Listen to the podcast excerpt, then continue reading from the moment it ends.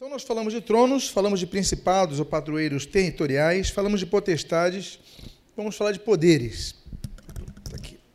A Bíblia, então, no texto de 1 Pedro, capítulo 3, versículo 22, diz assim: Jesus Cristo ficando-lhe subordinado, ficando-lhe, perdão, faltou o hífen ali, subordinados anjos e potestades e poderes.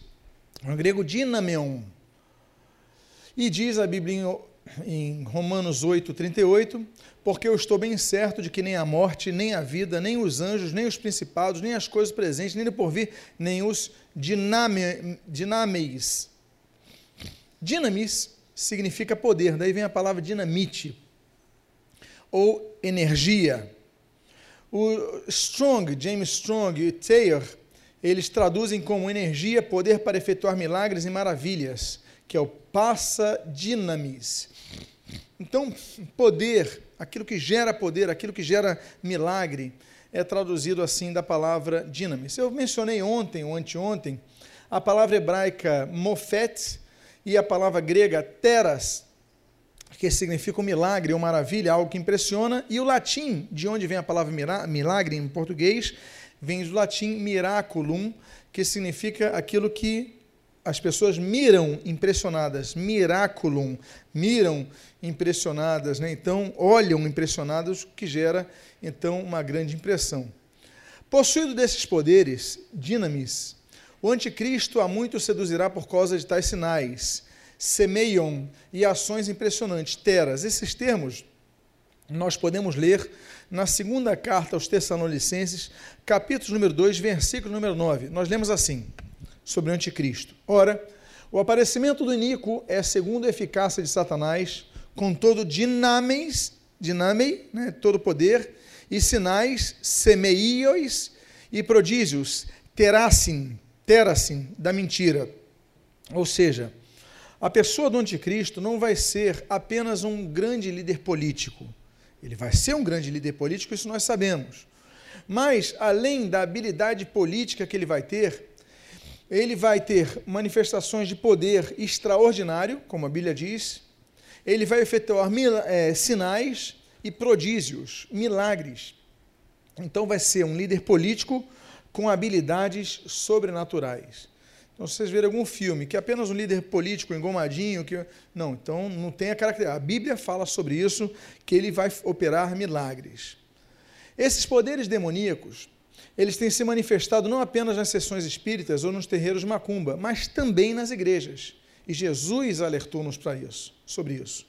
O Senhor Jesus ele fala em Mateus capítulo 24, versículo 24 o seguinte: Porque surgirão falsos cristos e falsos profetas, operando grandes sinais e prodígios para enganar, se possível, os eleitos.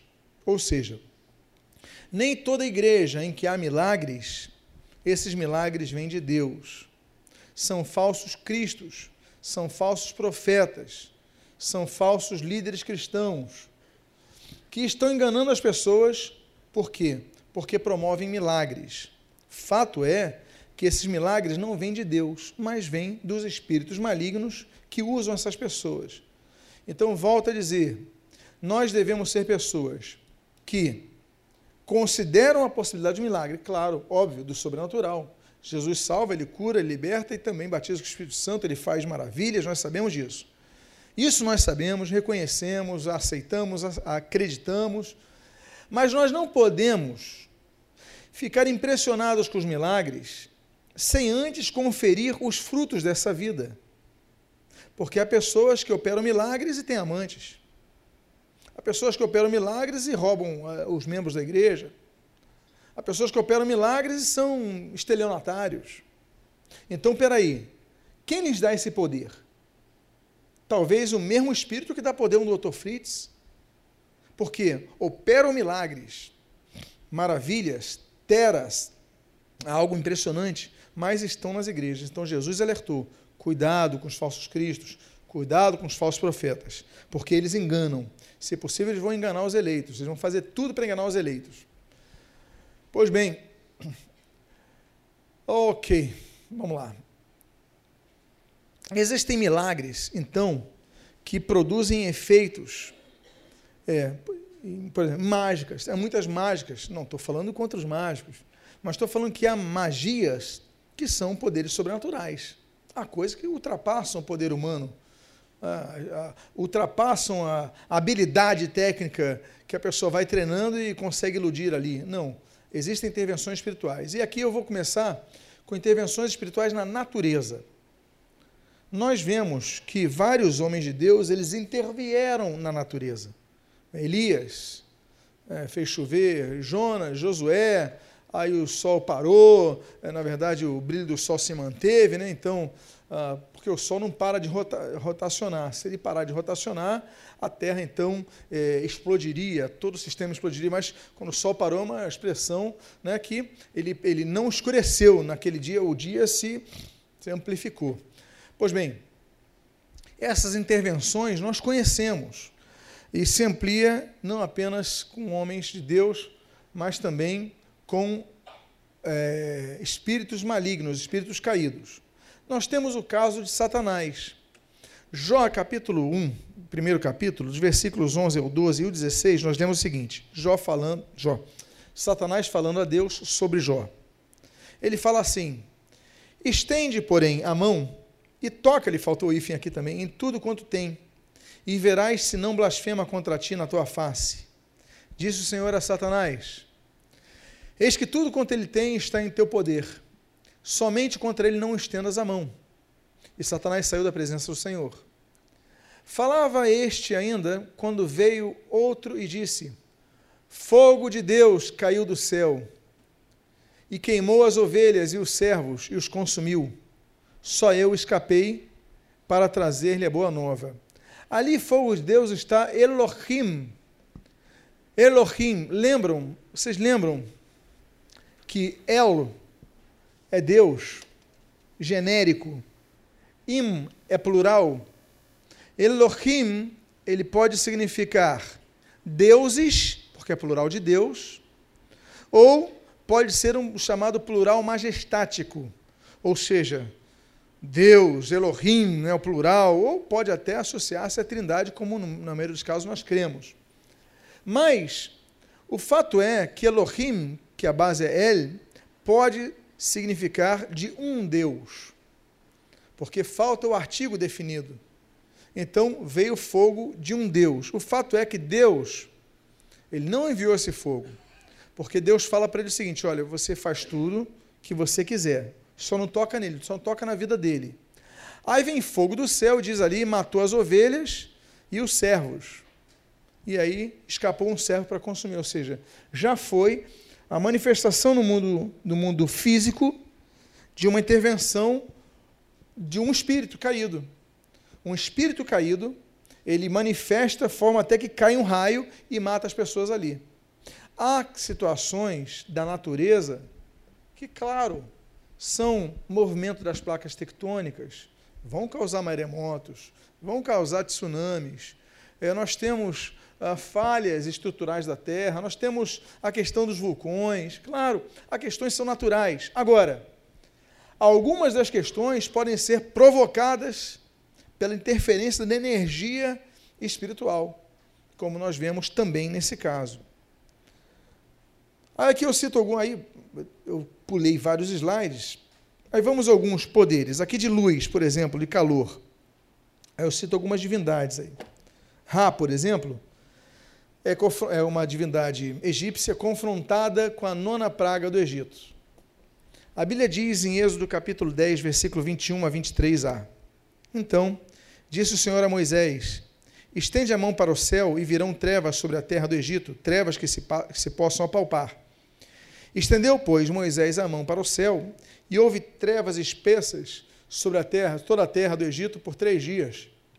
Não viram uns aos outros, e ninguém se levantou do seu lugar por três dias. Todas as pragas do Egito, os irmãos me lembrem, foram quantas pragas no Egito? Quantas? Gente, vocês não sabem isso. Dez. Dez pragas no Egito todas as dez pragas no Egito, Deus está confrontando a divindades egípcias. Ok? Então, por exemplo, Ra é o que envia luz. Precisa de luz, precisa. Então, precisa de luz. Então, Deus vai mandar uma praga para confrontar, olha, cadê o poder do Ra, que não trouxe luz? E aí ficam três dias de escuridão completa. Então, todas as pragas são essa. O Ra é o chamado grande Deus. Lembra que tinha uma moda há muito tempo? A pessoa falava, Ra, Ra, energia positiva. Lembra disso? Foi na época de, sei lá, anos 80. Os mais jovens nem sabem, tinha uma moda. Eu falei, que moda ridícula, cara. Ra, nem sabem o que, que é isso. Baby Consuelo. E hoje, pregadora do Evangelho, né? Ha! Tá bom. Uh, o Deus é naquela mitologia, cultuado como Deus Sol. Olha, eu tirei os hífens, deve ter sido alguma coisa que saiu todos os hífens. O Deus Sol é considerado doador da vida através de energia solar. Ok. Seu culto se ampliou, tá, a mão, ok. Vamos lá, vamos adiante. Aí confrontou essa divindade, expondo o poder dele limitado. Ou seja, Deus coloca trevas falando o poder de Ra é limitado. Ele não pode todas essas coisas. Aí depois eu falo aqui, ó, eu falo da luz, raia da luz diurna. Tem o da luz noturna e do orvalho, que é Jericó, chamado de Arik, Kosum, Sim, Nana, Feb, Aku. Então, Jericó, nós sabemos que é o nome de uma cidade. Todo mundo sabe que é o nome de uma cidade.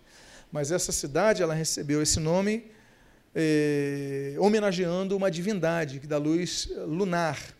Por que a luz lunar é importante? A luz lunar é importante por vários motivos. O primeiro deles é a segurança porque não havia eletricidade, as estradas não eram iluminadas, então as pessoas andando na rua não viam nada. Quando tinha a lua cheia, as pessoas conseguiam enxergar, então trazia segurança. Outra questão importante da, da lua é, por exemplo, para os que viviam da pesca, que ela influenciou as marés, ajuda os pescadores. Então as pessoas faziam oferendas ao deus Jericó, ao Iarik, né, para isso. Ele também é chamado de Sin, né, o deus Sin. Tanto é que existe uma região desértica que havia muito culto a esse deus Sin. E essa região passa a ser chamada de Sinaí, ou região do Sinai, deserto do Sinai, onde Israel ficou perambulando, numa região que havia forte culto ao deus Sim. Bom, aí depois eu, eu também ia falar de Tefnut, que é uma divindade que Deus confronta no Egito. Aí depois eu ia falar de chuvas, tempestades e raios. Aí ia falar de Baal, que eu já falei alguma coisa. Lembram Baal? Baal, ele, ele dorme. Eu falei que era, que era setembro, que era o mês que geralmente ele acordava, mas é novembro o mês que ele acordava. Geralmente ele dormia. Período de seca em Israel, de abril a novembro. Mas a seca era muito grande, então às vezes eles faziam oferendas a Baal. Mas Baal tinha que acordar. Por quê? porque Astarote, não sei se vou falar sobre isso nos slides, mas Astarote era a esposa de Baal. Astarote, como esposa, nunca dormia, só o marido dormia. Que coisa, né? Marido sonolento esse. A esposa não dorme, mas o marido gosta de um cochilo. Só que esse Baal dormia seis meses. Então, quando se fazia o culto a Baal, era para acordar ele, por quê? Quando Baal tinha relações íntimas com Astarote, o fruto dessas relações íntimas eram as chuvas. Então, no momento das relações íntimas, havia trovões. E aí ele vem como cavalo lançando trovões, e aí nascem os seus filhos, são as gotas d'água que fertilizam a terra. Por isso que Baal foi tão adorado nos países, principalmente países muito desérticos. Ok? Mas eu pulei isso, pulei Baal Haddad, Ramat Rinon, e aí vamos falar da, dos poderes que atuam. Então, Baal atua nas chuvas. Ok? Então, por exemplo, o culto a esse tipo de entidade, nós vemos, por exemplo, nos cultos, nos rituais americanos, dos indígenas americanos, norte-americanos, a dança da chuva. Quantos já viram ou ouviram falar sobre a dança da chuva? Né? Eles estão invocando o quê? Um espírito que faz chover. E olha, eventualmente chovia. Se não chovesse, não havia esse costume. O costume não se mantinha. Só se manteve porque fazia chover. O culto a Baal só se manteve por quê? Porque eles faziam as suas ofertas e começava a chover. Então há manifestações no mundo espiritual, só que com Elias não, por quê? Porque Deus entrou em cena e falou: não, não vai manifestar, não. Aqui quem vai manifestar sou eu, meu poder. Você está entendendo? Então, esses hábitos, eles vão ser mantidos porque, de certa forma, funcionam. As pessoas continuam procurando o Dr. Fritz porque a cura ali. Depois vamos falar sobre os poderes de cura, é, de cura física. Então, há espíritos com determinadas, e esses espíritos estão na categoria poderes, dinamis, ok? Que tem poder, que executam poder para o extraordinário. E, por exemplo, aí eu estou falando das intervenções da natureza. Estou falando do vento e das pestes. O principal é Beuzebu. Então, ok, aí eles falaram de Jesus. Ah, esse daí não expele demônios, fariseus. Fala Jesus. Esse não expele demônios, senão pelo poder de Beuzebu, Beelzebub, ou Baal-Zebub, é, maioral dos demônios. Então, para aqueles fariseus, o maioral dos demônios se chamava Baal-Zebub, que era um Baal. Ok? Bel ou Baal é a mesma coisa. Zebub é moscas, senhor das moscas. Ali tal. Senhor ou dono, Baal, o proprietário, Zebub é mosca. Por quê? Porque em Ecrom, onde era o máximo culto de Beuzebu, eles oravam, eles faziam oferendas, eles cultuavam Baal Zebub, ou Beuzebu, para que ele afastasse as pestes, afastasse as moscas. Ele é o senhor das moscas. Por quê? Uma coisa que nós sabemos hoje é que moscas têm relação com muitas doenças, não é verdade? Hoje nós sabemos isso. Então, onde há muita mosca ali, há mais chance de ter pessoas doentes, porque eles transmitem doenças. Eles entram na nossa cutis e, e, e, da mesma forma que pegam um pouco do meu sangue, do meu contágio, levam para outra pessoa. E, então, são transmissores de doenças. Então, Baal Zebub era muito cultuado porque quando havia muita peste, doenças, principalmente de ferimentos de pele, etc. Tal, eles jogavam para ele mandar um vento e afastar as moscas para outro local. Por isso, em algumas regiões, essa entidade era chamada de o príncipe dos demônios. Por quê? Porque assoprava e tirava as pestes. Nós temos um caso muito interessante, com, quando o próprio rei Acasias ele estava doente e aí indignou muito a Deus o que acontece. Segundo Reis, capítulo 1, versículo 2 a 4, nós lemos o seguinte: E caiu Acasias pela, pelas grades de um quarto alto em Samaria e adoeceu. Ele cai, adoece. Enviou mensageiros e disse-lhes: Ide e consultai a Baal-Zebub. Aqui está no hebraico, Beuzebu está em grego, tá? É a mesma é, divindade. Deus de Ecrom, se sararei desta doença. Mas o anjo do Senhor disse a Elias, o tesbita: Dispõe-te e sobe para te encontrares com os mensageiros do rei de Samaria, e diz-lhes: Porventura não há Deus em Israel para ir consultar Baal-Zebub, Deus de Ecrom? Por isso, assim diz o Senhor: da cama que subiste não descerás mais, sem falta morrerás. E então Elias partiu. Então chegou o ponto que as pessoas clamavam para Beuzebu e simplesmente começavam a ouvir ventos, e os ventos afastavam as moscas, e quando afastavam as moscas, as pessoas começavam a ser curadas. Até o ponto que começaram a associar Baal-Zebub ou Beuzebu à cura espiritual. Clama Baal-Zebub. Agora, que, que tem a ver o tombo que ele leva com mosca? Nada. Mas nessa fase já está associada à cura de qualquer doença. Ok? Então, vocês estão vendo como é que é a questão dos cultos? Então nós temos intervenções na natureza. Além das intervenções de espíritos na natureza, nós temos também intervenções invasivas. E aí nós temos, e eu pulei vários, gente, Ó, depois de Beuzebu, eu pulei Kepri, pulei Neper e René Tutets, e Apis, esses daqui todos, é, todos do Egito. Aqui Tamuz, na Babilônia, Dumuzi, Adonis, aí já o grego. Eu pulei Mercúrio, Hermes. Mercúrio, Hermes, é o deus da, da negociação. Então é interessante que tem um texto da Bíblia que fala de Mercúrio, mas na verdade no, no, no texto grego está Hermes. Né? Uma tradução muito interessante.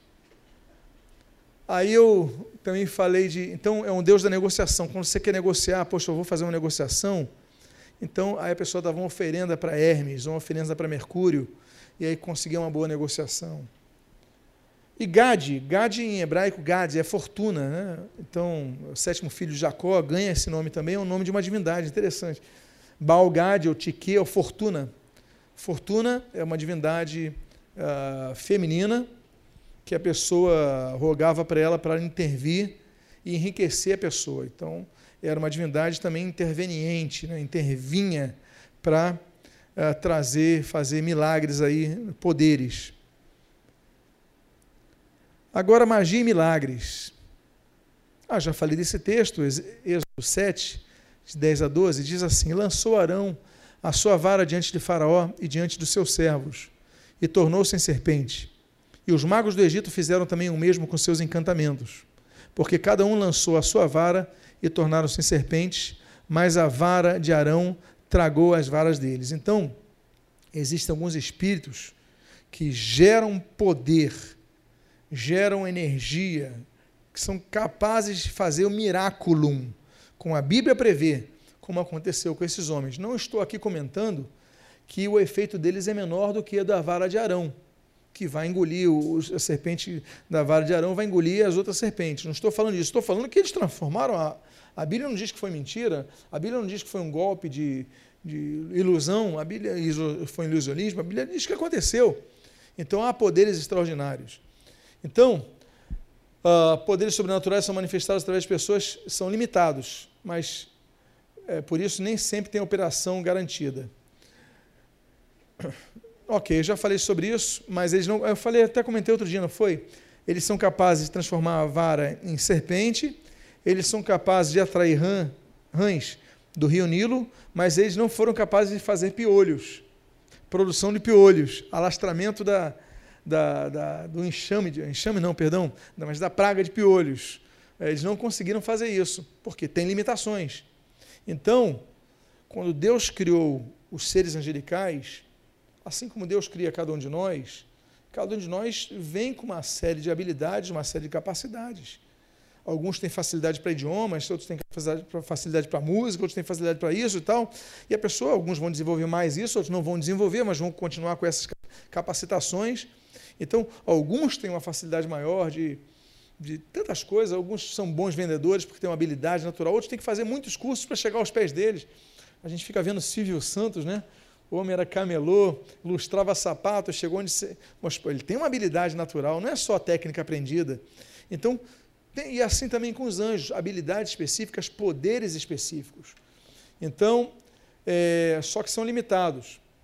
A presença de pessoas que, que, possuídas por tais poderes, espíritos que lhe capacitam poder. Olha, lembra vocês que quando uh, as pessoas, por exemplo, são possuídas por demônios, elas muitas vezes ficam com força descomunal, por causa do espírito que manifesta ali.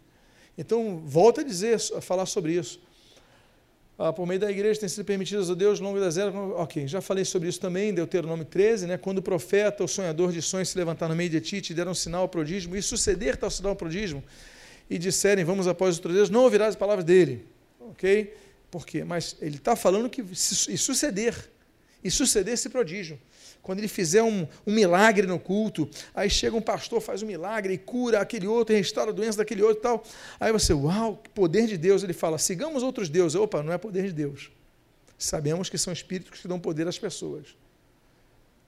Então a Bíblia fala sobre isso. Então entenderam mais ou menos a ideia de poderes? Agora vamos falar de outra categoria nessa hierarquia demoníaca, que são os dominadores ou soberanias. A Bíblia diz em, em Colossenses 1,16: Nele foram criadas todas as coisas, as visíveis e as invisíveis, sejam soberanias, Kyrion tetes, tetes, perdão. E ali nós temos em Efésios 6,12, porque a nossa luta não é contra o sangue, não é contra o sangue e a carne, sim contra os principados potestades, contra os dominadores deste mundo, cosmocrátoras, tenebroso, escotos, isso é importante, esses escotos, contra as forças espirituais do mal nas regiões celestes. Por que, que eu estou falando de cosmocrátoros e estou botando junto com o Quiriontes? Por que, que eu estou falando de dominadores com soberanias? Vamos lá. Ah, não citei aqui, eu, eu, eu pulei esse. Deixa eu ver aqui. Eu pulei. Bom, Quiriontes é, é, bom, deixa eu manter aqui. A palavra anterior é Kiriontes, vem de Kyrios. Kyrios, em grego, é senhor, ou dono, ou proprietário. Então, Kyrios, vou botar um signo aqui, um Szinho aqui, vira senhor, aquele que tem o senhorio, aquele que manda, que é proprietário. Ok? Quem é proprietário tem a posse de algo, certo? Certo ou errado? Quem é dono tem a posse de algo. Esse é o sentido de senhor. Então, quando a gente fala assim, Jesus Cristo é o Senhor, então a gente está falando, Jesus Cristo tem a posse, ele é o dono da minha vida, então ele é meu Senhor. Ok? Então nós falamos assim. Por isso que no Brasil colônia, por exemplo, os donos de escravos eram chamados de senhores de escravos. Por quê? Porque eram donos de escravos. E quando a pessoa tomava posse do, escravo, a posse era completa, a pessoa recebia sobrenome. Então, por exemplo, é, no, no mundo inteiro, as pessoas são descendentes de escravos, elas têm sobrenomes dos seus senhores. Mas eles vieram, por exemplo, nós temos descendentes de escravos no Brasil que o sobrenome é Oliveira, que o sobrenome é Pereira, mas eles vieram da, da África e não havia Oliveira nem Pereira. O que aconteceu? Quando chegaram aqui no Porto, aqui no Cais do Valongo, aqui no Rio de Janeiro, aí o seu Pereira, ele chegava, eu quero esse, esse, esse, tá bom. Então esse daqui vai ser do, do Pereira. Então passava a ser propriedade do Pereira. Então ganhava o nome José Pereira, outro João Pereira e tal, mas eram do, do Pereira, propriedade do Pereira. Então eles perdiam o nome. Aí você vai nos Estados Unidos, aí você vê, por exemplo, descendente de escravo chamado Williams. Por quê? Porque o dono, o senhor, é o senhor Williams. Ele comprou eles. Por isso que nós somos cristãos, porque Jesus nos comprou. Nós devemos ter o nome de Cristo em nossas vidas, não é isso? Então, Kyrios é isso, é ter o, ser dono a ponto de mudar o nome da pessoa. Ah, e todos nós receberemos um novo nome da glória. Na eternidade, no porvir, nós vamos ter características diferentes como nós temos hoje.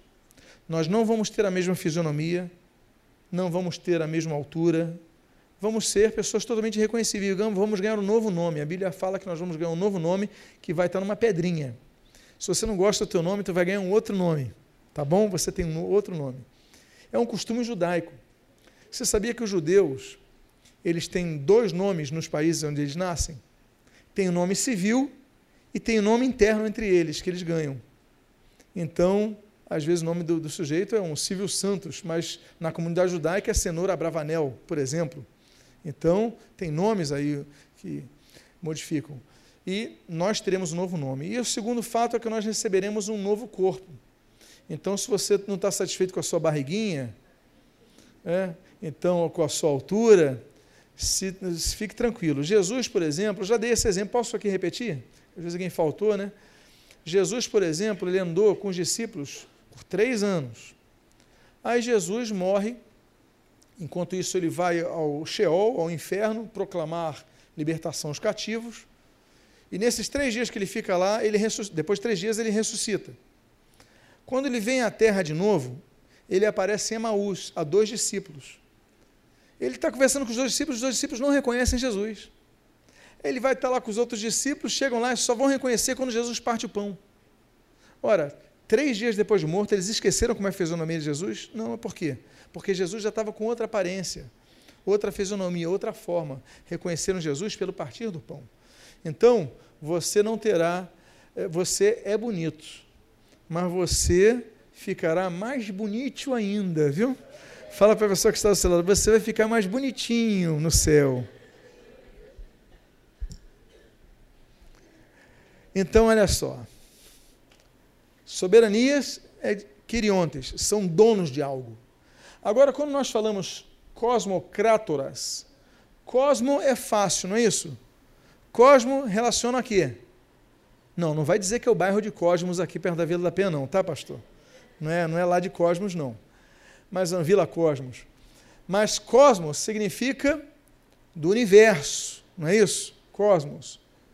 Crátoras vem de crátor. Crátor é dominador, aquele que domina algo. Então, olha só. Em grego, Dominador. Ah, sim, tá, o português está ótimo, dominador. Está ótimo, tá, essa tradução está perfeita. Desse mundo, cosmos, né, desse universo. Então, uh, dominador e, e, e, e soberano, soberanias, é a mesma coisa. Em grego são duas palavras semelhantes. Então, por isso que nós falamos, são os seres que dominam pessoas. Ok? Então, a categoria de dominadores e a categoria, que é a mesma categoria de soberanias, são aqueles que possuem os corpos. Então, pessoas que são endemoniadas, que são possuídas por demônios. Então, mormente são possuídas por dominadores, por soberanias, ou seja, aqueles seres que tomam posse daquele corpo. Então, nem todo demônio. Então, nós estamos vendo, nós estamos aprendendo esses dias o seguinte: há anjos que possuem corpos, mas há anjos que não possuem corpos. Há anjos que eventualmente possuem corpo para dar uma força extraordinária, por exemplo, alguma coisa assim. Então, mas há anjos que são, são eles têm esse objetivo, possuir pessoas, tomar posse de corpos. Aí eu citei, começo a citar exemplos, possessão de corpos, eu pulei isso daí.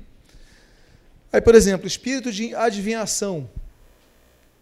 Por que, que as pessoas se consultam com cartomantes? Eu vou falar sobre eu vou falar sobre mediunidade, vou falar sobre contato com os mortos amanhã, às 11 horas da manhã, no culto das 11 horas da manhã, tá bom, gente? Então eu vou falar sobre isso, mediunidade, podem os vivos falar com os mortos? Por quê? Porque muitas pessoas se impressionam com o que ouvem ali. Eu vou explicar tudinho à luz da Bíblia.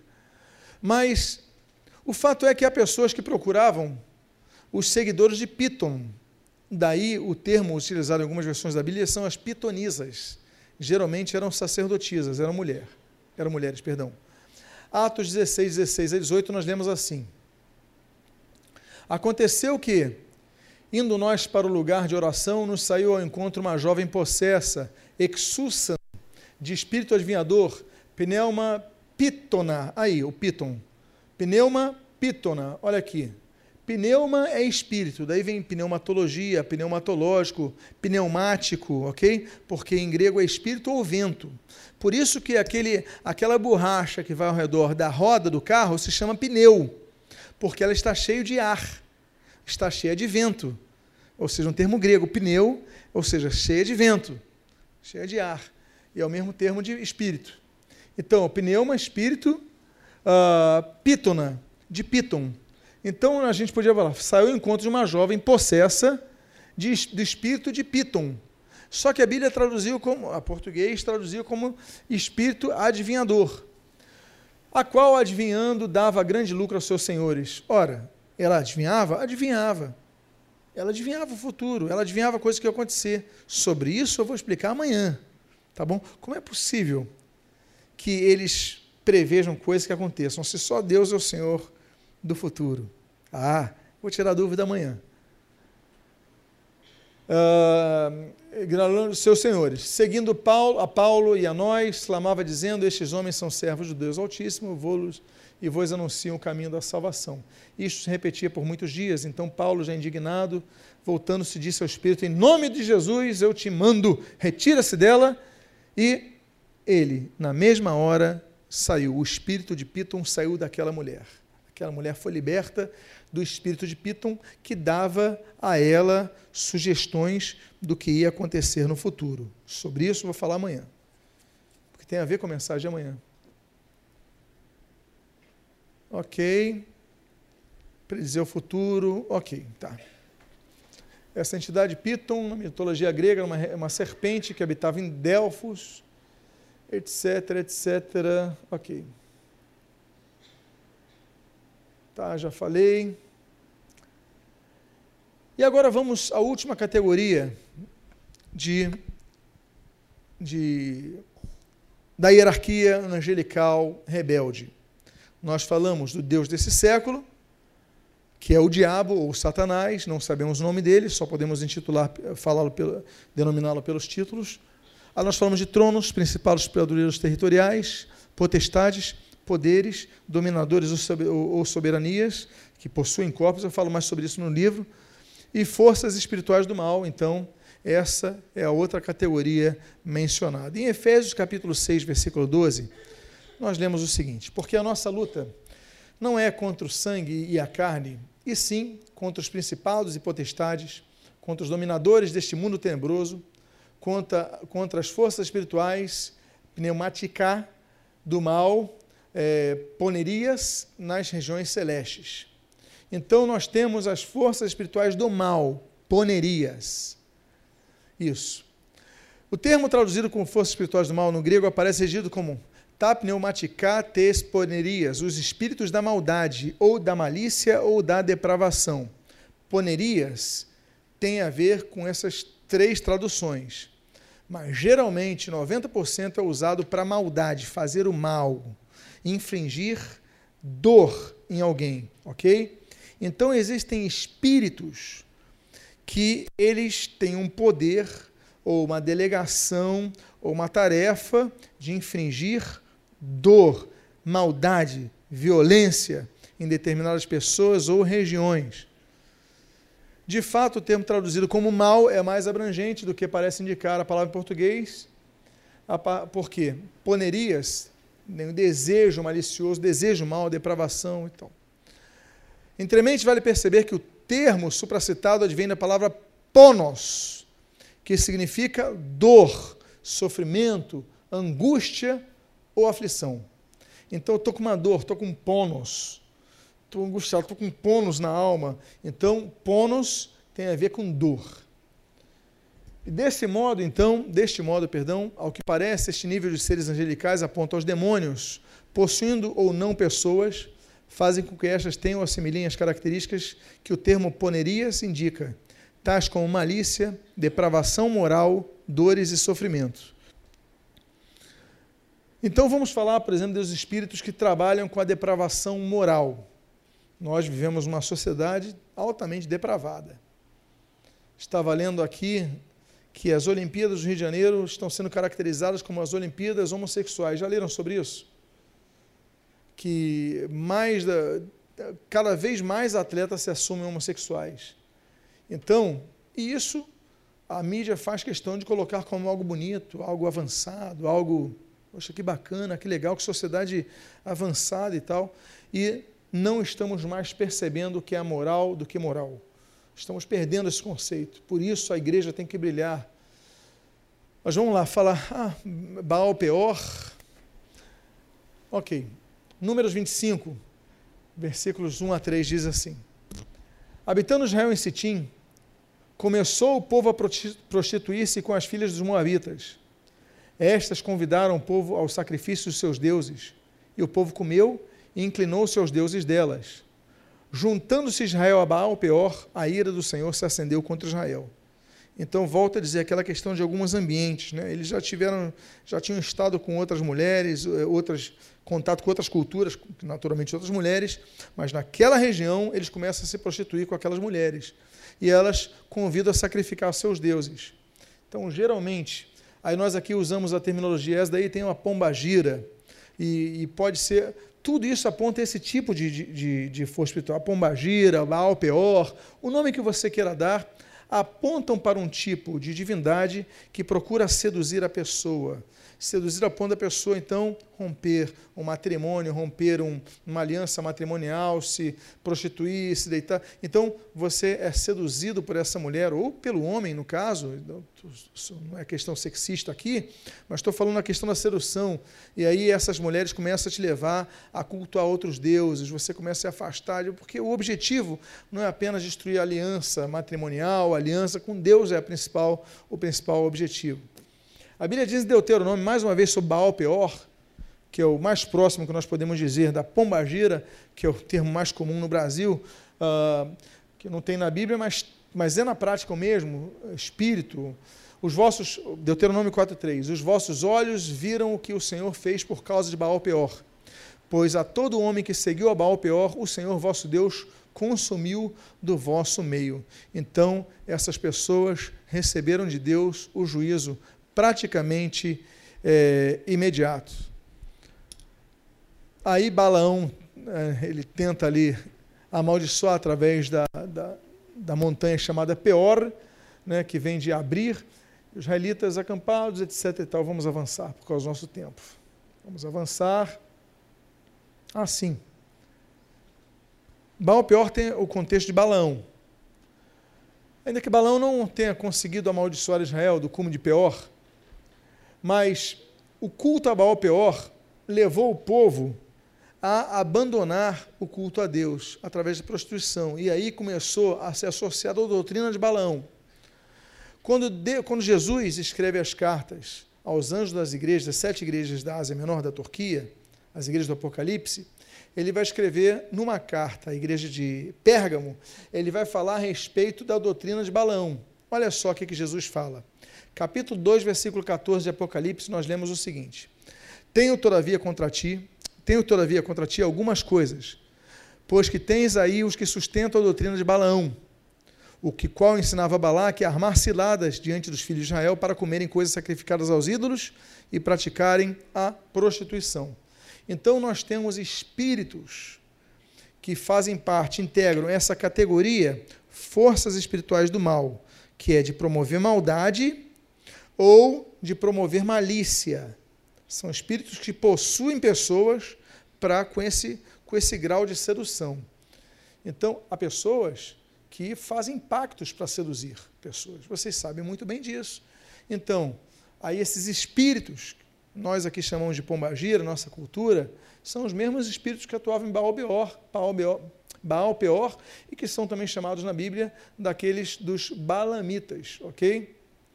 Aí temos, por exemplo, o orgulho, a arrogância, a Raabe, dominas a fúria do mar. Deixa eu avançar que já falei sobre ela. É que o termo Raabe significa soberba, arrogância. Deus não revogará sua ira, debaixo dele se encurvar os auxiliadores soberbos, ou seja, os auxiliadores de Raabe. Que vamos falar mais, mais adiante. Medo e pânico. Os espíritos, as forças, então, várias categorias que nós temos falado até agora.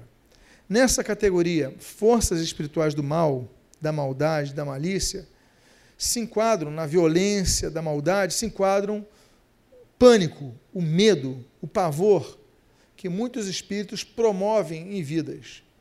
Então, nós temos, por exemplo, Pan, ou os sátiros, né, são os mesmos. A Bíblia diz Isaías capítulo 13, versículos 19 a 21, Babilônia nunca mais será habitada, nem tampouco os pastores farão ali deitar os seus rebanhos. Porém, nela as feras do deserto repousarão, e as suas casas se encherão de corujas. Ali habitarão as avestruzes e os sátiros. Olha só, a Bíblia falando de sátiros. É, daí vem pessoa satírica, satirizar, que é cheirim, pularão ali.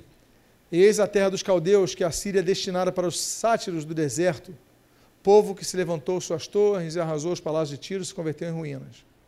A Bíblia diz em Levítico a mesma palavra que vai ser traduzida como sátiro em Isaías, vai ser a palavra base para demônios no hebraico, que é Sheirim. Ali, nunca mais oferecerão seus sacrifícios aos demônios, ao Sheirim, com os quais eles se prostituem. Isso lhe será por estatuto perpétuo nas suas gerações. Então, quem são os sátiros? Os sátiros, na mitologia grega, eles são pessoas com pernas de bode. Então tem alguns filmes que você vê, aí agora essa moda de filmes adolescentes que tem mitologia grega e tal, e você vê os sites, geralmente são gente boa, bonzinhos, sempre, claro, vão ser sempre assim nas histórias, mas na verdade, na verdade, por trás de tudo, cheirim, a tradução simples significa peludo ou bode. Então lembra que um dos nomes para demônios é cheirim no Antigo Testamento? Ou seja, um dos nomes para demônios no Antigo Testamento são bodes ou peludos. E aí nós vemos claramente a tradução que foi optada pelos sátiros. Por quê? Porque associa metade homem e metade bob, bode, perdão, a divindade Pan, que é a mesma Pan que habita nos bosques. Pan em, em, em grego é tudo, né? daí vem pan-americano, todas as Américas. É, então, quando tem pan na frente, é tudo. Pela menção texto de Isaías, ok, parece que se tratava de fato de uma entidade correlata a Pan, pois o texto aponta ao abandono da cidade de Babilônia, que só seria povoada por animais por aquela entidade. Pan, vale observar, era temido pelos viajantes que cruzavam sozinhos campos e florestas nas madrugadas, motivo pelo qual as pessoas ficavam com pânico. O termo pânico significa medo profundo. As pessoas tinham medo. Lembra, lembram vocês que nós falamos de azerar os bosques? As pessoas tinham medo de cruzar os bosques, mas tinham que cruzar. Então, na mitologia grega, é, as pessoas tinham pânico, medo que Pan se manifestasse, porque Pan é, provocava medo nas pessoas. Daí vem pânico, as pessoas tinham pânico. De todo modo, os textos que relacionam a uma entidade espiritual apontam para a existência de um culto específico que exigia uma estrutura sacerdotal. E nós vemos isso no, na ação politeísta do rei Jeroboão. Diz a Bíblia, ah, em 2 Crônicas, capítulo 11, versículo 15, é, Jeroboão constituiu seus próprios sacerdotes para os altos, para os sátiros e para os bezerros que fizera. Ou seja, Jeroboão levantou os sacerdotes para fazer culto ao Pan, para que não houvesse pânico, para tirar medo do seu povo. Ok? Temos a Lilith, do terror noturno. Lilith, a Bíblia diz no Salmo 91, versículo 5: Não te assustarás do mitpahad laila, né, do terror noturno, terror da noite. Só que volta a dizer, a questão das traduções muitas vezes traduzem literalmente, não consideram as possibilidades do que está por trás do termo original. Então, Laila é noite em sumério. E Lilith é baseado nisso. E Lilith é mencionada 19 vezes, só no livro de Isaías é mencionada 19 vezes a Lilith, que é uma personagem feminina. A Bíblia diz, por exemplo, em Isaías 34, olha como o tradutor botou quando ele leu Lilith. É interessante, ele coloca fantasmas. Olha só, as feras do deserto se encontrarão com as hienas, e os sátiros clamarão uns para os outros. Lilith, ali, Liliths, ali pousarão, Lilitim, né? ali, ali, não, ali está só Lilith, pousará né? e achará repouso para si. Ou seja, o tradutor, ele traduziu sátiros, mas quando vai traduzir Lilith, ele coloca fantasmas. Por quê? Porque um ser, abre aspas, uma manifestação sobrenatural, parece algo fantasmagórico, uma, uma imagem diferente, mas é uma imagem que aparece à noite. Então, é uma imagem que se manifesta à noite, é um terror noturno que causa medo nas pessoas à noite. É a Lilith. Lilith era compreendida pelos sumérios e pelos babilônios, isso é citado no Talmud, como uma entidade feminina que, durante o sono de alguém, trazia pesadelos, dando calafrios e fazendo a pessoa suar, levando a ter um sono agitado, exaustivo, estressante, a tal ponto de muitos terem receio de dormir. Pessoas muito nervosas e controladas eram vistas como pessoas que dormiam pouco, sendo vítimas de Lilith. Então, muitas pessoas ofereciam oferendas a Lilith, faziam culto a Lilith para ter uma boa noite de sono. Por isso que a Bíblia vai falar, por exemplo, no cancioneiro judaico dos Salmos, o, uh, o Salmo 4 vai falar como nós devemos ter uma noite de bom sonho, bom descanso e tudo mais, e nós devemos sempre orar ao Senhor antes de dormir, sempre a nossa oração é essa, porque as pessoas entendiam que Lilith vinha à noite para assustar as pessoas, é o terror noturno que causa pavor nas pessoas. Nós temos, por exemplo, eu falei de orgulho, falei de depravação moral, falei de medo, vou falar de dores. Então, por exemplo, é, gafanhotos do poço do abismo. Ih, eu vou entrar em escatologia agora? Deixa eu ver se vou.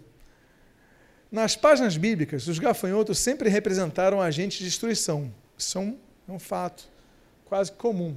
Fossem pragas animais ou símbolos de exércitos inimigos. Ou mesmo espíritos malignos, sendo que em algumas ocasiões havia relação nos três casos acima, como no caso dos gafanhotos profetizados por Joel. Uh, todas as vezes são mencionadas, também estão associadas à intervenção divina pautadas no santo juízo. E o texto apocalíptico João, aí, revela que no final dos tempos, os anjos que estão confinados na dimensão do abismo das trevas serão soltos para atuarem na terra. Vocês lembram que nós falamos? Eu não lembro se nessas palestras aqui sobre e demônios, eu não lembro se nos estudos que eu estou fazendo de escatologia, se já falei anteriormente outros estudos que dei, mas quando há rebelião nos céus, Satanás ele é seguido por um terço dos anjos. Mas ele é seguido por um terço dos anjos, mas parte desses anjos, eles são presos. Deus não permite, não permite que eles atuem nos dias atuais. Por quê? Pela grande violência que eles têm, pelo grande poder que eles têm. Eles vão ser soltos no período que a Bíblia denomina como a grande tribulação. Quando aconteceu o arrebatamento da igreja, Jesus ele volta nos ares, ao som da trombeta do arcanjo do Miguel. Os mortos em Cristo ressuscitam primeiro. A igreja viva se encontra com os santos já mortos nos ares. Nos encontramos com Cristo e inauguramos uma fase de sete anos. Essa fase de sete anos é denominada as bodas do Cordeiro. Mas as bodas do Cordeiro são sete anos que vão acontecer no céu. Na terra, esses sete anos, número esse especificado várias vezes na Bíblia, quatro vezes de maneira clara na Bíblia, esse número é especificado como sete anos, e nós cremos são literais. Esses sete anos vão acontecer na terra e vão ter o nome de a grande tribulação. Ela será dividida em dois períodos de três anos e meio. O primeiro período de três anos e meio a, a, dessa grande tribulação é chamada de tribulação. E aí vai haver paz com Israel. Israel que é perseguido, a nação de Israel, o povo judeu que é perseguido, vai conseguir paz através da intervenção do anticristo. Na metade dos, dos três anos e meio, o anticristo se manifesta, Israel se volta contra ele porque ele senta onde não deve sentar, no templo que já vai ter sido reconstruído em Jerusalém, e o anticristo se volta contra Israel e as nações se voltam contra Israel. Nesses três últimos anos e meio, algumas taças vão ser abertas. Israel vai ser perseguido, as nações vão se voltar contra Israel, e aí no final disso ele vai ter muita mortandade, aí nós vamos estudar nos domingos pela manhã. O fato é que nesse período da grande tribulação, Deus vai autorizar a soltura desses demônios que estão soltos. Eles estão soltos no local chamado o Abyssos, em grego, que é o grande abismo. Apocalipse capítulo 9, versículo 1 a 5 diz assim a palavra de Deus. O quinto anjo tocou a trombeta e viu uma estrela caída do céu, na terra. Volta a dizer, a estrela é um dos nomes dados aos anjos, ok? E foi-lhe dada aquela estrela caída, foi-lhe dada a chave do poço do abismo. Ela abriu o poço do abismo e subiu fumaça do poço. Da fumaça saíram gafanhotos para a terra, e foi-lhes dado poder como os que têm os escorpiões da terra, e foi-lhes dito que não causassem dano à erva da terra, nem a qualquer coisa verde, nem a árvore alguma, e tão somente aos homens que não têm o selo de Deus sobre a fronte. E foi-lhes também dado que não os matassem, e sim que os atormentassem durante cinco meses. Depois vamos falar por que cinco meses, tudo tem uma lógica, mas o fato é que as pessoas vão chegar a um ponto vão querer morrer e não vão conseguir, tamanho sofrimento. Mas não vamos falar sobre isso hoje, porque hoje não estamos tratando de escatologia. E por fim, morte. Aí nós temos moleque, eu vou terminar com isso. Moleque, ou Moloque, ou Cronos, ou Saturno, ou Sicute. Tudo isso, todos os nomes são da mesma entidade espiritual, mas em culturas diferentes eles vão ganhando nomes diferentes. Então, por exemplo, Aqui eu vou usar a versão da Bíblia que coloca Moleque como Moloque. Levítico 18, 21 e 20, versículos 2 a 5 diz: E da tua descendência não darás nenhum para dedicar-se a Moloque. Também dirás aos filhos de Israel: qualquer dos filhos de Israel ou dos estrangeiros. Isso está no período lá do início da, da, da, da conquista da terra prometida aos estrangeiros que peregrinarem em Israel, deram, que deram seus filhos a Moloque, será morto. Voltar-me-ei contra esse homem e o eliminarei do meio do seu povo. Porquanto deu de seus filhos a Moloque, contaminando assim o meu santuário e profanando o meu santo nome. Quem era Moloque ou Moleque? Era o deus do fogo para os amonitas. E o seu culto foi estendido até o norte da África. Era adorado pelos filisteus, pelos cananeus, pelos fenícios, pelos cartagineses. Moleque, também é chamado de Moloque, e Milcom, ou Milcom, era uma entidade violenta que exigia o sacrifício expiatório de crianças que eram lançadas ao fogo, no fogo pelos seus pais, pois sendo assim o seu corpo purificado alcançaria sua união sem pecados com aquela divindade e ao mesmo tempo que aplacaria sua ira. Sacrifícios de crianças nós vemos em todas as culturas. Quando nós estudamos, por exemplo, as sociedades americanas, nós vemos que os astecas, eles ofereciam crianças aos seus deuses. Então, essas entidades que atuam em várias culturas do mundo inteiro, elas exigiam sangue puro, sangue inocente. E aí nós temos o moleque que exigia o sangue de crianças. A adoração do culto a Moloque foi contínua e no lugar específico que nós que fomos a Israel passamos por lá, no Vale de Inon. Os irmãos lembram. Nós falamos aqui que faziam sacrifícios, né, que nós falamos, nós vamos passar pelo deserto, o local da Geena. Vamos passar pelo deserto, não, pelo, pelo inferno. Lembra que eu falei, ó, aqui é o inferno. É um dos locais chamados, porque tem a ver com isso. Onde pessoas queimavam seus filhos, era naquele local. Ah, como fizeram os reis Acais e Manassés, seu neto. Tinha Manassés 12 anos de idade quando começou a reinar, e 55 anos reinou em Jerusalém. Edificou altares a todo o exército dos céus nos dois atos da casa do Senhor. Queimou seus filhos, olha que tristeza, como oferta no Geena. Ge, terra, e Nom. Geena, que é um dos nomes que a Bíblia dá inferno. Ge, de terra, daí vem geografia, né? geografos, geografia é, o grafos, o estudo da terra. Então, Ge e Non, Geena. Então, queimou seus filhos com oferta no vale do filho de Enon, adivinhava pelas nuvens, era agoureiro, praticava feitiçarias, trabalhava, tratava com necromantes e feiticeiros e prosseguiu em fazer o que era mal perante o Senhor. Essa é uma imagem de moleque. Como é que é a imagem de moleque? Você está vendo que é metade corpo de homem, aqui braço de homem, por exemplo, e tem a cabeça de um touro ele era em cobre. Você tá, consegue ver que aqui são chamas? Aqui eles botavam chamas para ir aquecendo o, cof, o, o cobre. Então as pessoas colocavam nos braços de moleque a criança.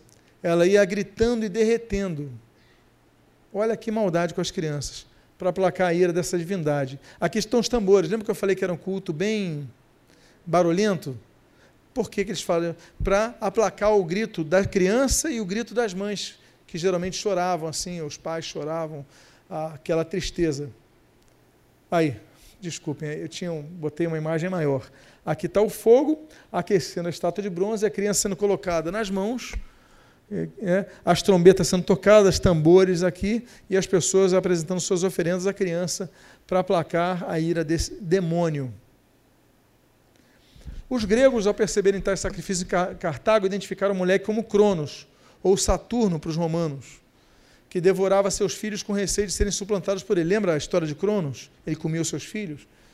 O historiador Diodoro Sículo, em sua obra Biblioteca Histórica, assim relatou: Eles alegaram que Cronos tinha se voltado contra eles na medida em que, ainda que em tempos antigos estivessem acostumados a sacrificar a este Deus, o mais nobre de seus filhos, mais recentemente, secretamente comprovaram e nutriam crianças para enviá-las ao sacrifício, tendo sido descobertos. Quando viram o inimigo acampado diante de seus muros, acreditavam que eles tinham negligenciado as honras aos deuses. Em seu zelo para reparar a sua missão, selecionaram duas centenas de crianças, duzentas crianças, nobres, e as sacrificaram publicamente. Havia em sua cidade uma imagem de bronze de Cronos, estendendo suas mãos, lembram, palmas para cima, inclinadas para o chão, de modo que cada uma das crianças, quando colocava ali, rolava e caía uma espécie de cova aberta cheia de fogo. A história passava entre os gregos do antigo mito que Cronos matava seus próprios filhos, parece ter sido mantida entre os cartagineses através dessa observância. Os cartagineses cultuavam Moleque. Então, Plutarco também, é, ele descreve sacrifícios a Cronos, Saturno, Moleque, como em Catargo. Ele fala assim: os cartagineses faziam oferendas a Saturno. Eles deliberada e conscientemente conscientemente sacrificam, sacrificam seus próprios filhos. Antes da estátua ser cheia, todos os tambores e flautas ao redor da imagem eram tocados para abafar o barulho do choro dos pobres bebês. Esse é o último slide? Oi? É. Então, meus amados, eu encerro essa série de estudos. Eu tirei naturalmente muitos slides. Eu falei para vocês, são mais de 500 slides os que eu trouxe para aqui para vocês. Imagina quantos slides eu fiz na série original. Então, isso se traduziu nos livros, está tudo nos livros. Eu espero que vocês tenham sido abençoados, conhecendo um pouco mais do que a Bíblia fala sobre os anjos e os demônios, e que nós possamos estar bem atentos a tudo o que acontece no mundo espiritual. Que nós possamos encarar a realidade espiritual como ela deve ser encarada, vigiando e orando, mantendo-nos fiéis a Deus, repreendendo todo espírito em nome de Jesus. Por quê? Porque diante do nome de Jesus, todo espírito se prostra. Amém, queridos? E o nosso Senhor Jesus é o nosso Senhor.